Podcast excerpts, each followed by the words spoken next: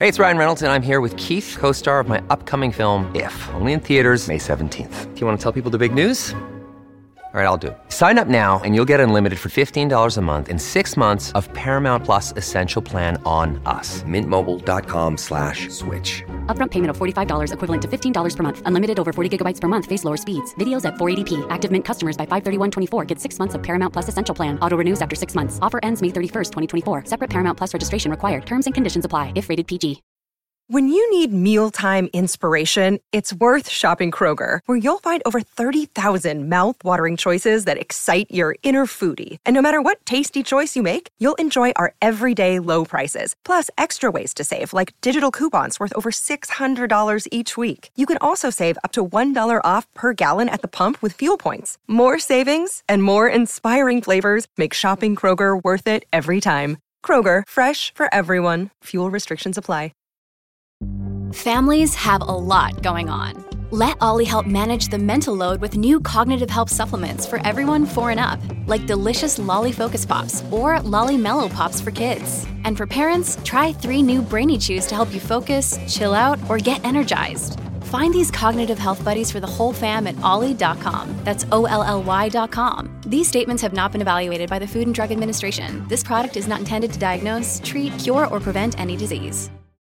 Hola, esto es New Books Network en español. Hoy, en nuestro episodio de Tesistas, un podcast de la Red de Historia Económica Iberoamericana, nos acompaña Javier Encabo González, doctor en Historia del Colegio de México. Ja- Javier también es miembro del directorio de la Red de Historia Económica Iberoamericana. Su tesis se titula Entre un río de plata, una historia monetaria de México para el siglo XIX, 1821-1904. Esta investigación se sitúa durante el siglo XIX, periodo durante el cual la economía mexicana se mantuvo relativamente estática, pero con la producción de moneda bastante dinámica. Javier se pregunta por la relación de la economía mexicana con el mercado y si esto fue un fenómeno positivo para el desarrollo económico y el impacto en un sistema bimetálico. Javier, muchas gracias por aceptar nuestra invitación a presentar tu tesis. Muchas gracias a vosotros, Beatriz. Iniciamos entonces con las preguntas. En más de 300 páginas distribuidas en ocho capítulos más conclusiones, escribes sobre la historia monetaria de México. ¿Podrías explicarnos brevemente por qué decides estudiar la masa monetaria durante el siglo XIX y cuál es tu contribución a los debates sobre temas monetarios en el largo plazo? Vamos a ver. eh, está claro que México, desde la Edad Moderna y durante parte de la Edad Contemporánea, hasta 1870, produjo hacer alrededor del 40% de la plata que había en el mundo. Y se ha estudiado mucho cómo esa plata fluía y cómo esa plata eh, inundaba los mercados internacionales. Y esto permitía aumentar el intercambio y en el fondo se ha querido defender como eh, una plata que lubricaba el temprano capitalismo de la Edad Moderna y del siglo XIX también. El problema que hay en esto es que no se ha estudiado realmente el impacto que tenía es- esa condición de eh, supplier de, plata para los mercados mundiales, para la economía mexicana.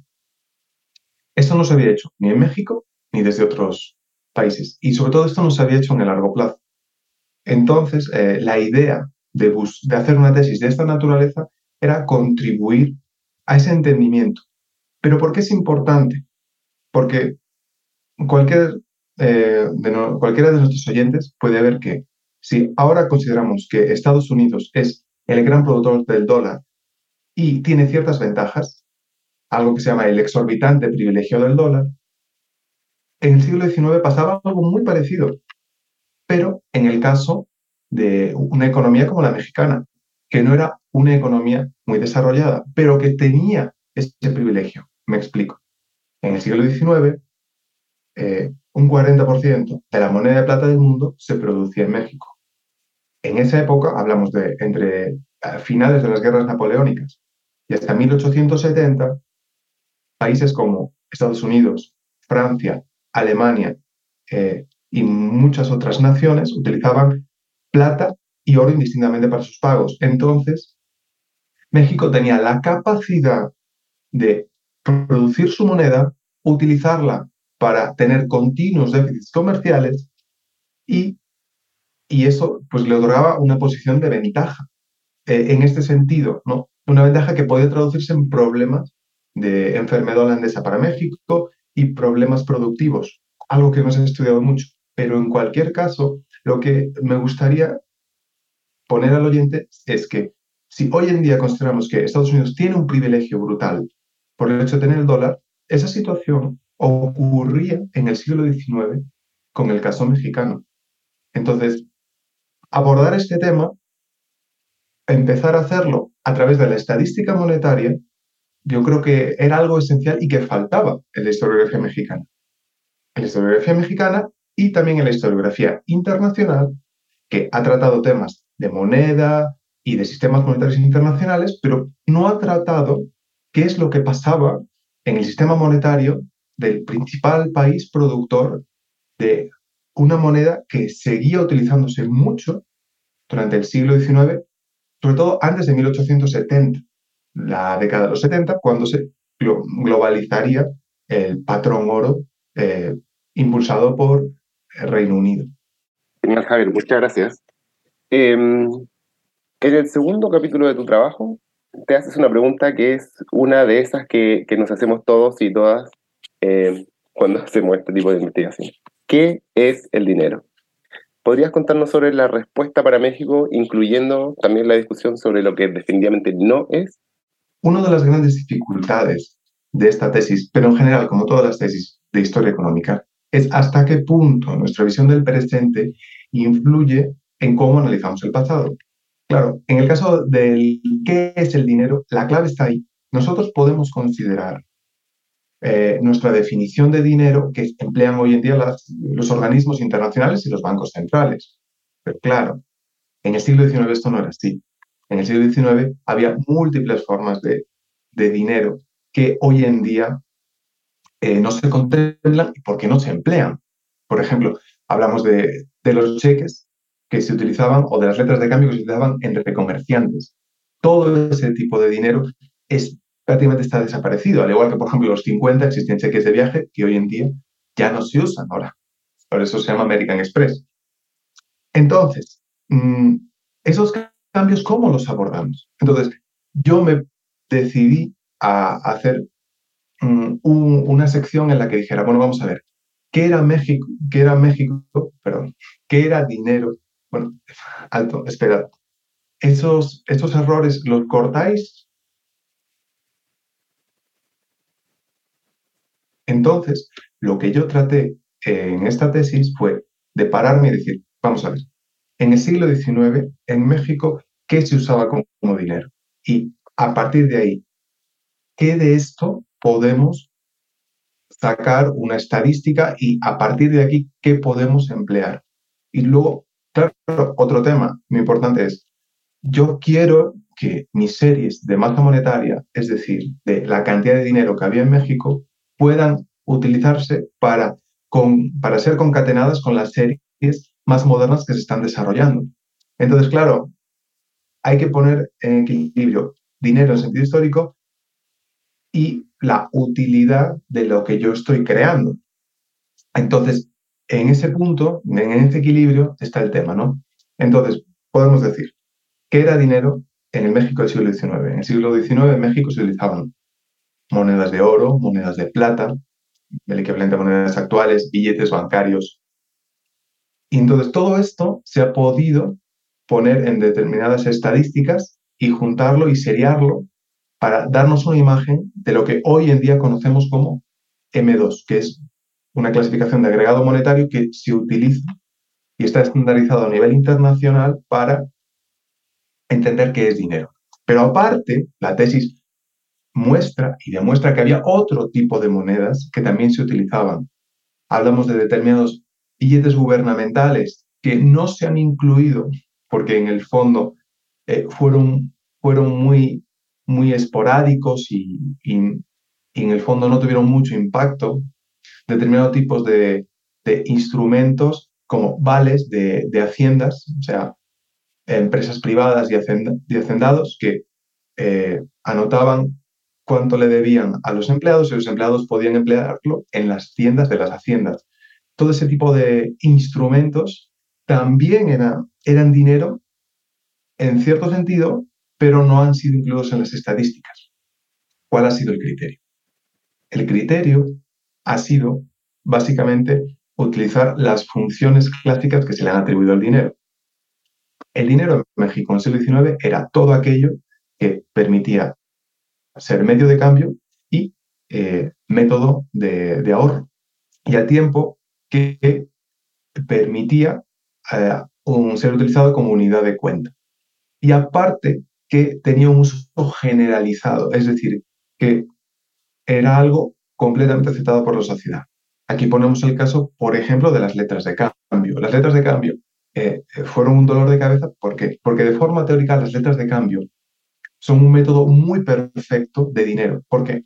Porque permite eh, una transacción entre dos agentes, permite que una persona tiene una letra de cambio bueno, pues esta persona me va a deber un dinero, pero yo ya sé que lo podré cobrar en cualquier caso y además esta persona tiene solvencia. Así que esto me sirve como dinero. Y además está nominado en pesos. Entonces, me, me sirve como unidad de cuenta. Problema. Las letras de cambio no las podía utilizar cualquiera. En un mundo donde había una gran cantidad de analfabetismo y problemas incluso de numeracy, o de capacidad aritmética, eh, eh, no podía extenderse el uso de letras de cambio. Entonces, este sistema, aunque siguiendo las funciones de dinero fuera muy perfecto, era muy limitado en el ámbito de su circulación. Entonces, por ejemplo, todo eso, aunque de forma teórica puede considerarse dinero, realmente no, no, no está incluido en las estadísticas. Entonces, digamos que todo esto era lo que esto ha sido el problema del dinero en México y cómo en sentido histórico es complicado trasladar qué era dinero a lo que realmente podemos contabilizar como dinero. Entonces, ahí hay un gran problema que se ha tenido que tratar en la tesis. Gracias, Javier. Eh, la investigación abarca un periodo bastante amplio de la historia mexicana, con un tema de reconocidas dificultades metodológicas. Lo, dices en, en, tu introducción y en el, en el capítulo 3, si recuerdo bien. Por si fuera poco, aplicas una metodología desarrollada para otra realidad a la que debes adaptar las particularidades del caso mexicano. Además, entre los retos que tuvo tu investigación destaca la inexistencia de series estadísticas sobre los volúmenes de los medios de pago existentes. ¿Podrías contarnos cuáles fueron las principales dificultades y cómo las solucionaste? La principal dificultad que, eh, se ha tenido que abordar es que es una reconstrucción muy antigua. Eh, hablamos de datos desde 1821 en adelante, en época preestadística realmente. Por ejemplo, por hablar del referente, eh, Friedman y Schwartz, eh, cuando hicieron su reconstrucción de la cantidad de dinero que había en Estados Unidos, partieron del año 1864. ¿Por qué? Porque a partir de la guerra civil, las autoridades estadounidenses habían empezado a interesarse por el descontrol monetario de la inflación de la guerra. Entonces, institucionalmente había estadísticas que controlaban la cantidad de dinero que se emitía por parte del gobierno. En México no había nada de eso, y menos años antes. Entonces, la primera dificultad ha sido eso, que se ha tenido que buscar estadísticas alternas que nos permitan, a través de un sistema de agregación, es decir, sumando distintos componentes estadísticos fragmentados que se han encontrado en la, en la historiografía y en la literatura, saber la cantidad de dinero que había. Entonces, primero, la antigüedad. Segundo, eh, las carencias institucionales. En el siglo XIX, eh, si había estadística en México, había estadística de producción de plata. Era lo que más le interesaba a las autoridades en el siglo XIX desde el punto de vista de la contabilidad nacional, porque el resto de estadísticas que había en esa época, exportaciones, por ejemplo, importaciones, son extremadamente endebles y de hecho no se han podido utilizar las estadísticas nacionales. Entonces, primero, carencia, o sea, eh, la búsqueda de datos de épocas muy antiguas. Segundo, carencia institucional. Tercero, el tercer problema ha sido la dispersión la dispersión de, las fuentes, sobre todo en el ámbito de eh, poder conseguir datos de comercio exterior. Una vez que, se sabe cuánta moneda se acuña, y la tercera dificultad ha sido rellenar los vacíos existentes. ¿Por qué? Vamos a ver. Hay datos para determinados años que tenemos muy claros, pero eh, en determinados momentos pueden aparecer vacíos y esos vacíos hemos de llenarlo con determinados supuestos. Y sobre todo, en el, caso de mi, tesis ha sido muy claro. El caso de la, la reacuñación de moneda. A lo largo del siglo XIX sabemos lo que se producía y en general sabemos la moneda que se iba de México. Entonces, aquí ya podemos saber eh, cuánta moneda más o menos quedaba circulando. Pero sabemos que determinada cantidad de moneda desaparecía, se desgastaba, era destruida, era refundida. Sabemos que eso pasaba, no sabemos cuánto. Entonces, en este caso, ha habido que llenar este vacío a través de ciertos supuestos. Para ello se ha tenido que ir a la literatura, se ha tenido que comprobarla, por ejemplo, hablar de supuestos en base a la dureza de los metales, aunque parece una tontería, el cobre no tiene la misma dureza que la plata, o las monedas de oro, por ejemplo, eran mucho más endebles que las de plata porque había menos cantidad de oro y mayor cantidad de superficie que se pudiera desgastar con respecto al peso.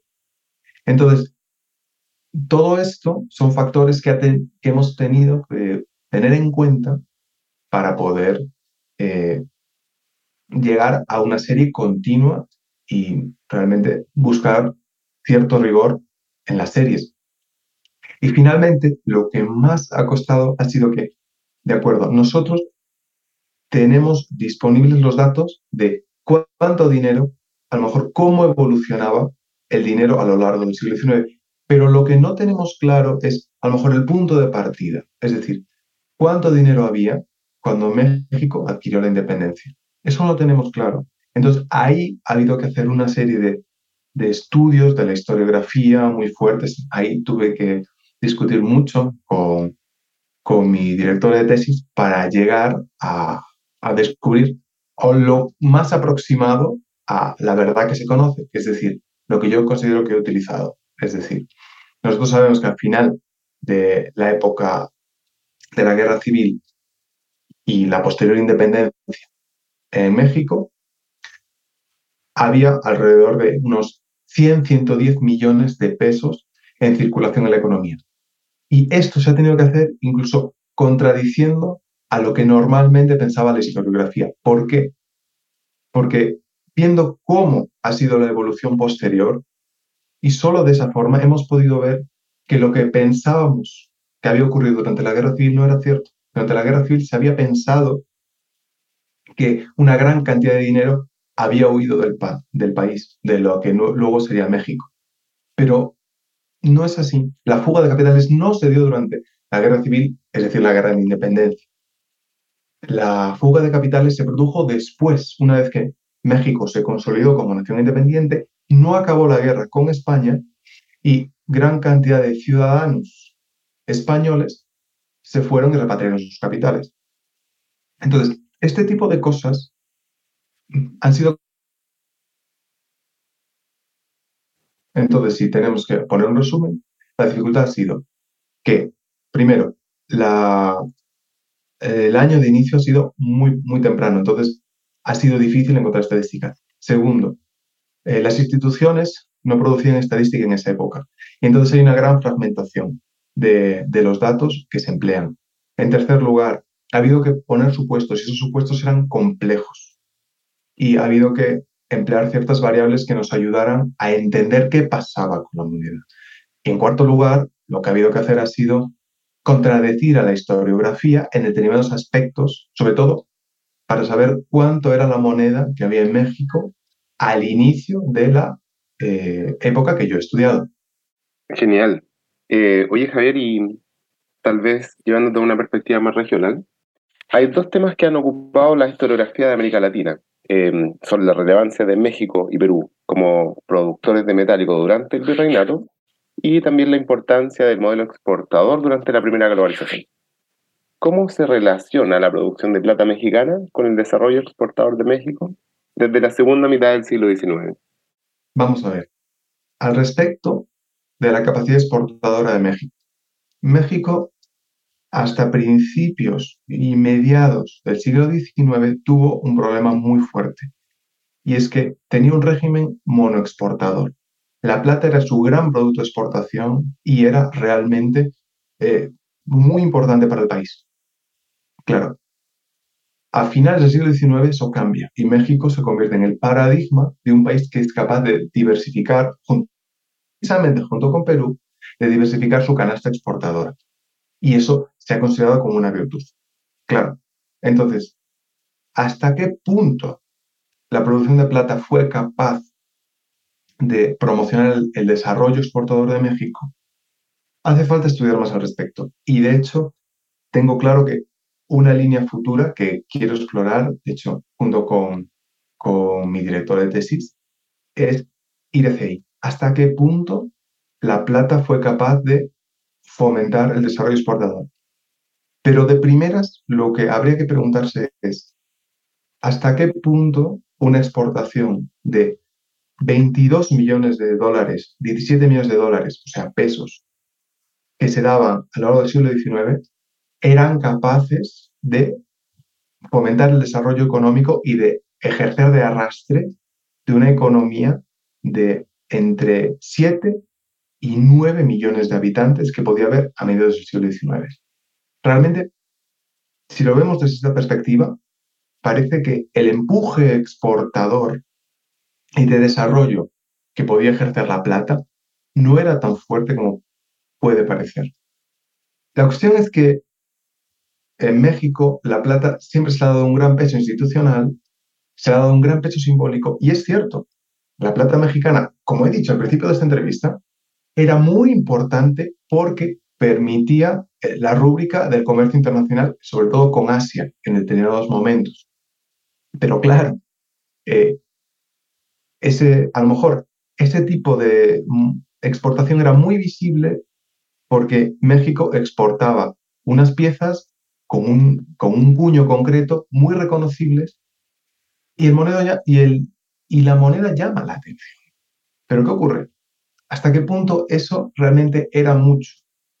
No lo tenemos claro. Seguramente las exportaciones de azúcar eh, que se podían dar desde el Caribe en determinados momentos, desde Cuba, una época similar, tenían un valor muy superior a la plata que podía exportar México. Eso no lo tengo tan claro, pero habría que hacer ese ejercicio de, comparación y decir, bueno, realmente la plata fue capaz de llevar un desarrollo mexicano, no lo tengo claro. Y la clave precisamente está en los estudios que se han hecho en toda la región, en la que se ha visto cómo la exportación única de un solo ítem es muy, es muy difícil que lleve al desarrollo de un país. Y en ese sentido a México le fue muy bien precisamente cuando a finales del 19, aunque la plata perdió su, su poder de compra en los mercados internacionales y su valor como moneda cayó mucho, porque ya no se usaba tanto como moneda, México pudo diversificar su canasta exportadora. Y entonces, a partir de ese momento, pues exportaciones de, de, perdón, exportaciones de plomo, exportaciones de cobre, exportaciones de plata, pero a lo mejor para usos industriales, todo esto permitió que México mejorara mucho su desempeño en el ámbito eh, económico. Entonces, se da esa paradoja, que la plata, cuando institucionalmente era muy valiosa, no fue capaz de arrastrar Pero cuando la plata dejó de perder valor en sentido monetario, en el ámbito internacional, pero acompañada con la segunda revolución industrial, aumentó la demanda de materias primas industriales, ahí sí sirvió para generar industrias y transformación mineral que llevara a una mejora económica en el propio país. En tu trabajo desarrollas un análisis de las instituciones públicas como gestoras de los medios de pago. Incluso haces énfasis en la relación existente con las monedas de cobre. ¿Cuáles fueron las características de esta gestión frente a una moneda que se enfrentaba a crisis y falta de confianza? El ámbito institucional es una parte muy interesante, aunque no es central de la tesis, sí es una parte muy interesante. Y el motivo es el siguiente. A mí me gustaría que la audiencia se trasladara al siglo XIX y cómo era la gestión de la moneda en esa época. Tenemos que entender que en esta época la moneda era un bien privado. Los gobiernos aún no se habían hecho con monopolios de moneda. Y entonces, ¿quién era el dueño de la plata mexicana? Tan sencillo. Una persona que tuviera una cierta cantidad de plata, la llevaba a una casa de moneda, la mandaba a acuñar con las reglas que estipulaba eh, el gobierno y era dueño de esa moneda. La recogía, pagaba sus impuestos, la, la legalizaba y ya está. Entonces, ¿qué ocurre? Que había un tipo de moneda en México en esa época que sí dependía del gobierno, que era la moneda de cobre. Paradójicamente, una moneda que como máximo en determinados momentos llegó a ser el 4% de la moneda que circulaba en México, era muy poca moneda, moneda de cobre, de cobre, moneda de poco valor y de bajísima denominación, pero era una moneda que nos dice mucho. ¿Por qué? Porque era en ese mundo de emisiones privadas de moneda, la única moneda que era facultad exclusiva del gobierno mexicano, además del gobierno federal, para eh, poder emitir. Entonces, a partir de eso, se ha buscado hacer una reconstrucción concreta de qué pasó con la moneda de cobre y lo que resulta es que la moneda de cobre tuvo muchísimos altibajos. Hubo momentos en los que el gobierno emitió mucha, hubo problemas inflacionarios, un descrédito de la moneda y la moneda tuvo que dejar de emitirse. Hubo momentos en los que el gobierno federal dejó que los diferentes estados de la República Mexicana emitieran esa moneda. Entonces, ¿qué ocurre? Hubo ciertos estados donde hubo una explosión de emisión y hubo ciertos estados en los momentos donde la moneda se emitió muy bien. Entonces, esta moneda lo que nos permite es entender cómo fue la performance institucional y la capacidad de gestión de la moneda que se dio en el siglo XIX por parte de las instituciones públicas. Y en general, la verdad, si tuviéramos que hacerle un examen a los distintos gobiernos de México en el siglo XIX, en cuanto a la calidad de su gestión monetaria, el examen está suspenso. Eh, las instituciones no funcionaron bien, no tanto porque no hicieran, eh, no emitieran la moneda como con las características adecuadas y demás, no, es porque el objetivo que buscaban a la hora de emitir moneda era el afán recaudatorio. Y esto en determinados momentos puede funcionar, pero si lo que buscas es obtener un medio de pago que te permita una gestión de los pagos, una gestión de, del cambio, eh, una capacidad de dinamizar los mercados, el cobre no funcionó bien. Porque esa esos momentos de aumento de confianza, de pérdida de confianza, demasiada acuñación, poca acuñación, lo que llevaba es que la gente no se fiara de aquella moneda que le proponían las instituciones públicas para servir como medio de pago en los, en los mercados y sobre todo eh, a la gran base de población, que era la que utilizaba la moneda de cobre para los pequeños pagos diarios. Entonces, en ese sentido, la moneda nos puede servir como un indicador de la calidad de gestión institucional.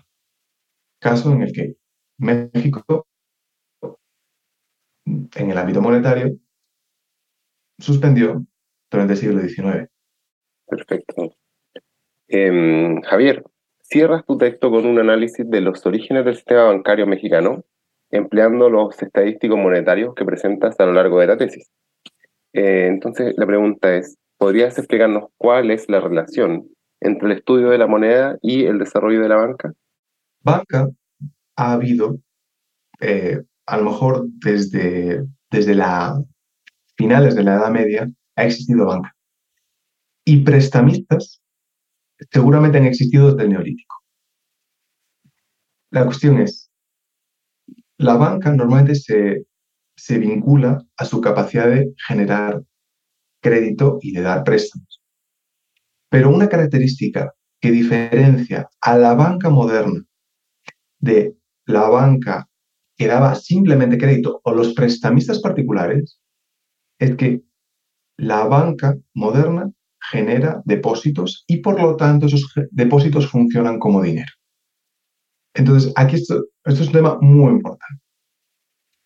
Durante la Edad Moderna, en México, en el Imperio Hispánico y en el mundo, había una gran cantidad de prestamistas. La Iglesia funcionaba como prestamista, había prestamistas particulares, comerciantes prestamistas, etcétera, etcétera, etcétera. Pero es en el siglo XIX cuando se profesionaliza el negocio bancario. Ya habían surgido bancos modernos en Suecia, en Inglaterra, en España antes, pero eran casos muy pequeños aislados, eran bancos reales. En el siglo XIX se profesionaliza y se extiende la banca. ¿Cuál es nuestro indicador que nos permite saber si esta banca se está desarrollando fuertemente o no? La cantidad de dinero que son capaces de crear. Ahí está la relación. Eh, la banca, a través del sistema de depósitos y el sistema de crédito eh, en base a...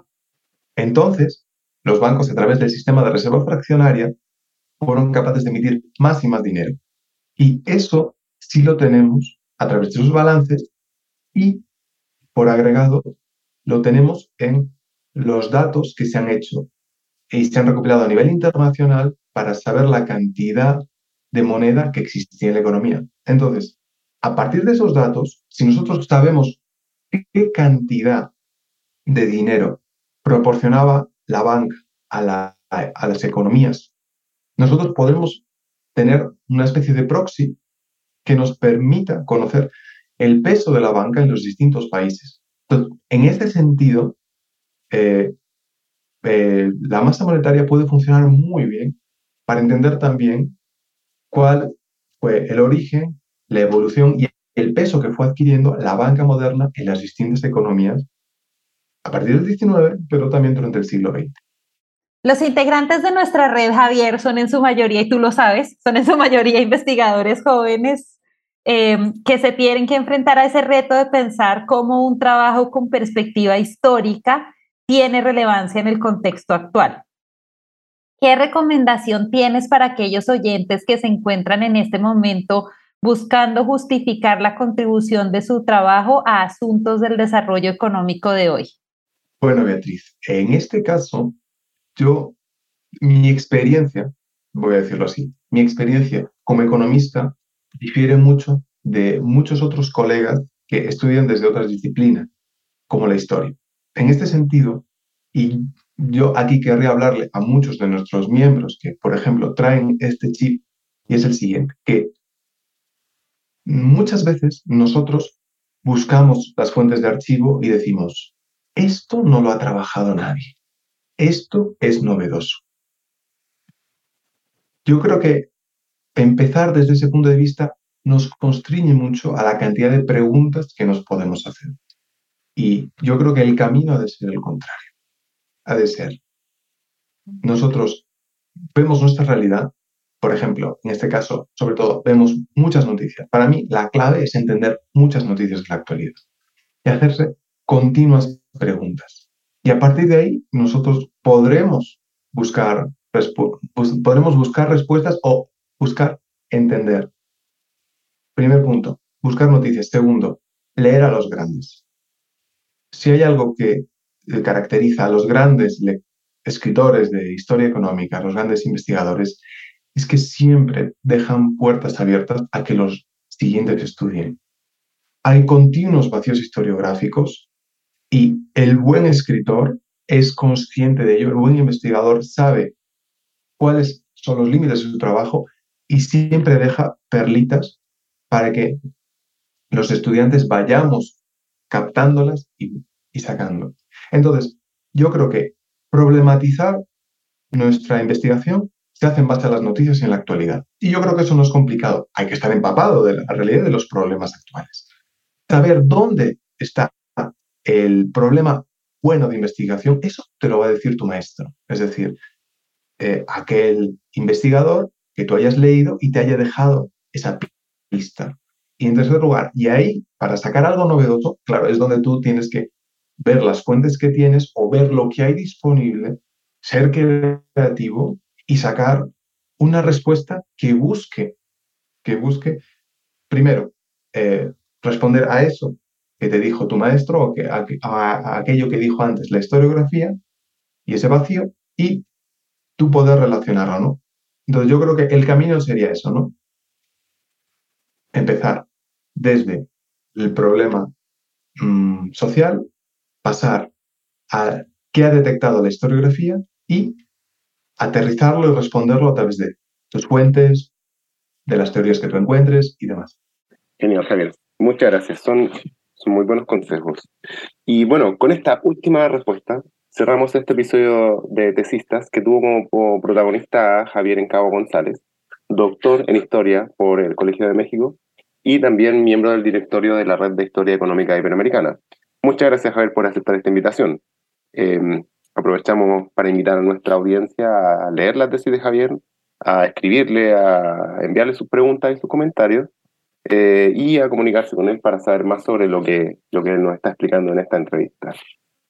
Eh, eso nuevamente, muchas gracias Javier y gracias a toda nuestra audiencia. Hasta el próximo episodio. Gracias por escuchar New Books Network en español.